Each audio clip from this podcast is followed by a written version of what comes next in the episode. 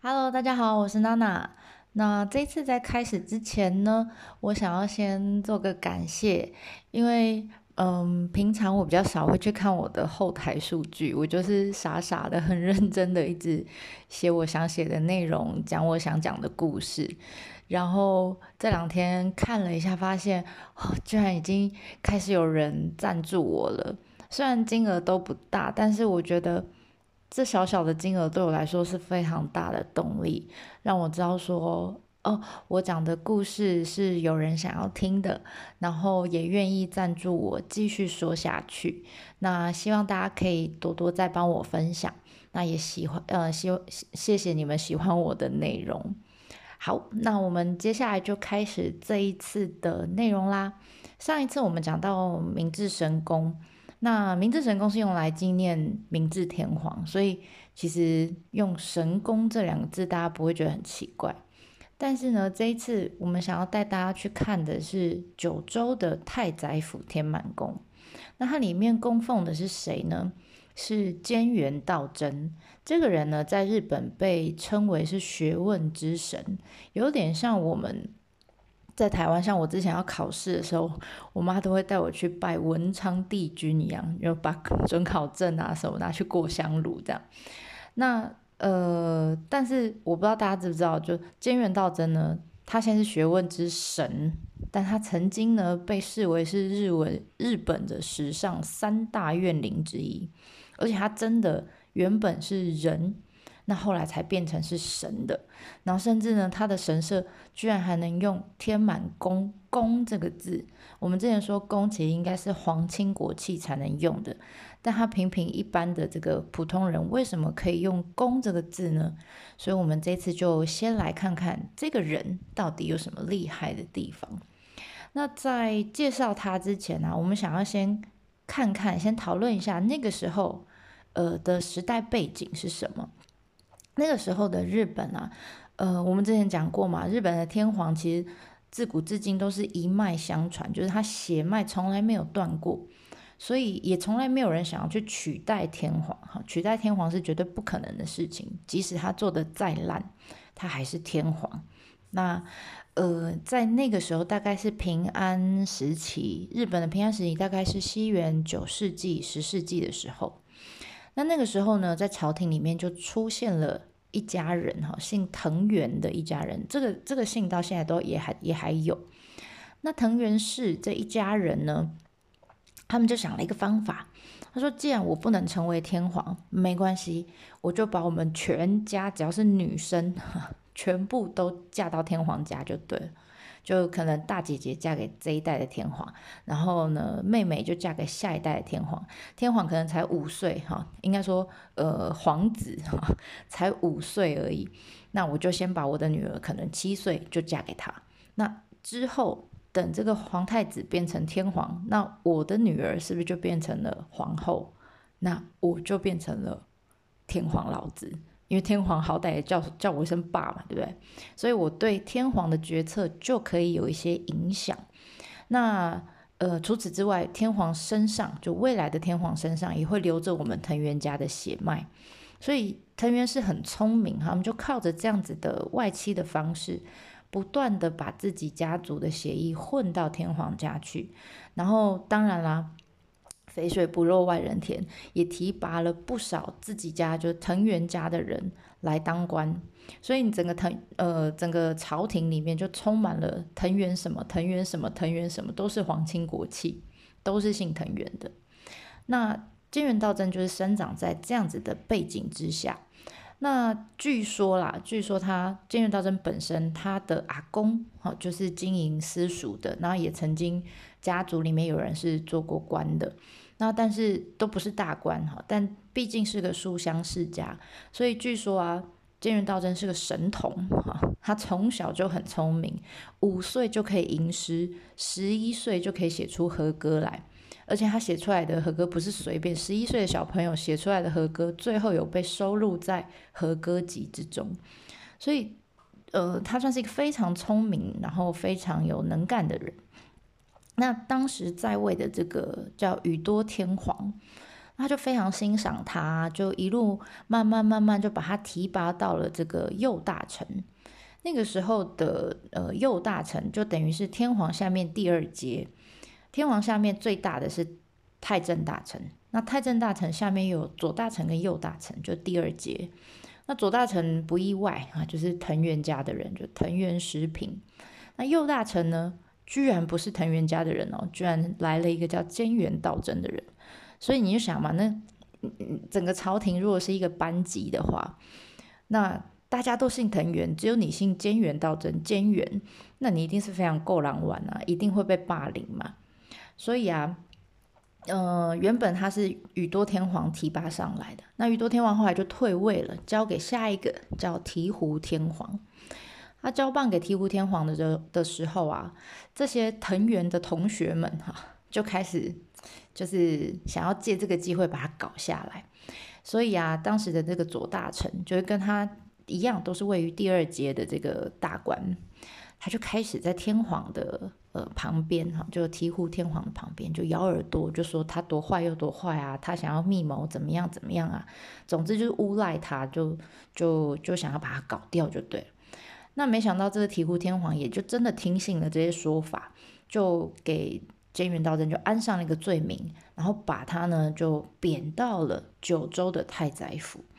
那其实太宰府就。它在福冈的下面一点点。太宰府早期是呃日本用来怎么讲防御朝鲜跟中国的一个军事指挥中心，它其实是一个行政机关。那但是后来因为各个国家的情势比较稳定之后了呢，那这个地方就慢慢没有用了。那它已经不是一个军事为主的地方，它反而变成一个嗯跟朝鲜跟中国接触的一个窗口跟桥梁。那所以。它为什么设在那？是因为它跟中国、跟朝鲜比较近，那但是相对来说，它离京都就比较远了。所以对京都的这些朝廷百官来说，他们就觉得，呃，如果今天被派去太宰府当官，就是被流放嘛。所以啊，菅原道真就被贬到了这个地方。那当然大家都很不想，他自己也很难过。而且他被贬不是他一个人被贬而已，是他的家人，他家人没有被杀掉，但是他就被命令说这些家人都不能跟他去，他只能一个人去。那其他家人呢，全部都被赶到京都以外，就被流放到京都以外的地方，让他们自生自灭。这样，那菅原道真当然很难过啊。他到了太宰府之后，也在那边只过了两年，就因为太难过，就难过死了，真的就是嗝屁了。那按照习俗来说，因为他是京都来的嘛，所以照理说他的遗体必须要被送回京都去。那时候叫平安京哈。然后结果呢，大家就那时候没有什么高铁啊，什么新干线没有，那时候是用牛车，所以这要拖很久的。那那时候大家就准备把他的遗体呢，就放上牛车，然后就准备要把他载回京都的时候。就没想到走啊走，走啊走，就走到了离现在的太宰府不呃那时候叫大宰府，大小的大。那后来的书上都会写太宰府，其实就是同一个地方啦。大宰府本来是一个呃怎么样行政机关的名称，那太宰府后来他们就把它定成就是呃这个神社或是这个地方叫太宰府。好啦，那他就在离这个太宰府不远的地方呢。呃，这个牛车的牛突然就不动了，他就停在那里，所以民众就认为说啊，会不会是这个菅原道真他虽然只来了这两年，但其实他不想要离开这里，哈，所以他们就尊重他的意思，就在那边就呃盖了一个小庙，哈，然后就把他埋葬在那边。那原本照理说这故事应该到这边就结束，对不对？但其实现在开始才是真的精彩，哈，他死之后才开始精彩。因为据说啊，呃，菅原道真在死了之后，京都啊，就是当时的平安京京城的地方，就开始出现各式各样奇怪的事情，不管是日食啊、月食啊、地震、旱灾啊、大雨、大火、瘟疫、彗星撞地球，blah blah blah。好，彗星有点夸张。好，总之呢，就有点像现在，觉得吗？嗯，然后各式各样奇奇怪怪的事情，就像世界末日一样。那其中呢，有一个现象就特别让大家害怕，就是打雷，疯狂的打雷。那呃，除了天灾之外，还有一些怪事哈，就尤其是发生在天皇家还有藤原家的怪事，非常的多。譬如说啦，皇太子突然就死掉，就猝死，然后呢，皇孙可能四五岁就夭折了，然后藤原家的人也是一样，就出去打个猎，就嗯，就掉掉到沼泽里就失踪了，要不然就是病死，甚至还有被被雷劈死哈等等，这样各式各样的死法，再加上这个天灾，就每隔两三年就来一次，每隔两三年就来一次。所以啊，这个一般在民间里面就开始传流传这些说法，他们就说：“哎呦，一定是菅原道真哈回来报仇了哈，就是他怨灵回来报仇了。”那一开始天皇家或是整个朝廷的藤原家，他们也觉得 怎么可能？然后这就是民间习俗哈，就不相信这样。就后来发现越来越不对劲哈，因为他们开始对照，他发现这所有的倒霉事啊。都发生在当时这个主谋，就是谋害菅原道真的这个主谋叫藤原时平这个人身上，或是跟他相关的人，只要有参与的人，全部都会遭到一些倒霉事。那相对，就算你姓藤原，可是呢，你跟菅原道真是好朋友的人，像有一个叫藤原忠平，他就是刚刚那个左大臣的弟弟，他虽然姓藤原哈，但是他跟菅原道真感情还不错。所以呢，他他们家哈就相安无事，甚至呢，他们家的这个呃怎么讲，后代就越很繁繁衍越来越多这样。那左大臣他们家就一个一个死掉，这样就人就越来越少。所以啊，在这样子的对照之下，他们就觉得，哎，搞不好是真的哈，搞不好真的有怨灵这样。那在这么多的这个怨灵传说里面呢，最有名的就是一个叫清凉殿落雷的事件。什么意思呢？就是那个时候啊，呃，平安京就是京都一带呢，就像我们现在一样旱灾。然后啊，当时朝廷跟天皇啊，就召集了这些文武百官，就在想要怎么解决这个问题。那那个时候也没有什么造雨技术啊，那个时候，呃，旱灾就只能什么，就只能祈，就只能举办祈雨的仪式嘛，啊，祈祷这样。那他们就在开会讨论这件事情。